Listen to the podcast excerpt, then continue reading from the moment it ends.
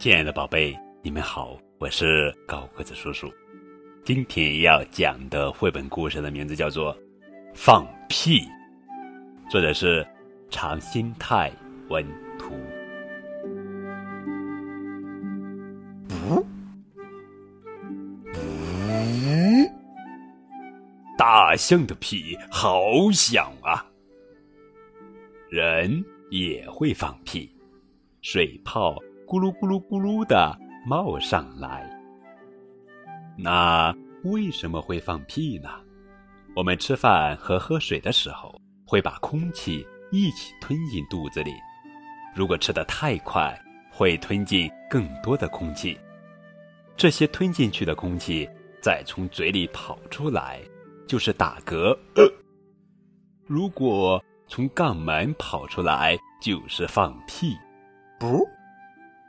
我们放的屁，除了从嘴里吞进去的空气以外，还有大肠里产生的臭气。大肠里的食物残渣受到细菌的作用，腐烂分解成大便的时候，就会产生这种气体，所以放的屁会有臭味。一个健康的人每一次大约会放出一百毫升的屁，一百毫升等于半杯牛奶这么多。那每个人一天大约会放出五百毫升的屁，五百毫升等于这么多的牛奶。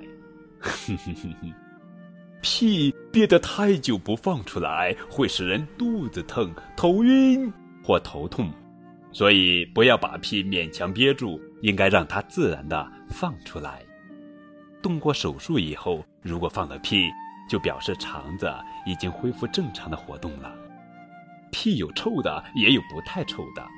吃过鱼、肉或蛋以后，放出来的屁是臭的。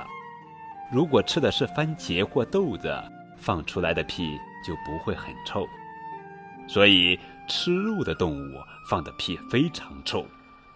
大象、犀牛和河马都是吃番茄和草的动物，放的屁就不会很臭。可是吃了番茄和草，肠子里很容易产生气体，所以它们放的屁特别多。不不不，臭油和放屁虫会从肛门射出很臭的液体来保护自己，这和放屁可不是一回事哦。好了，屁放完了，故事讲完了。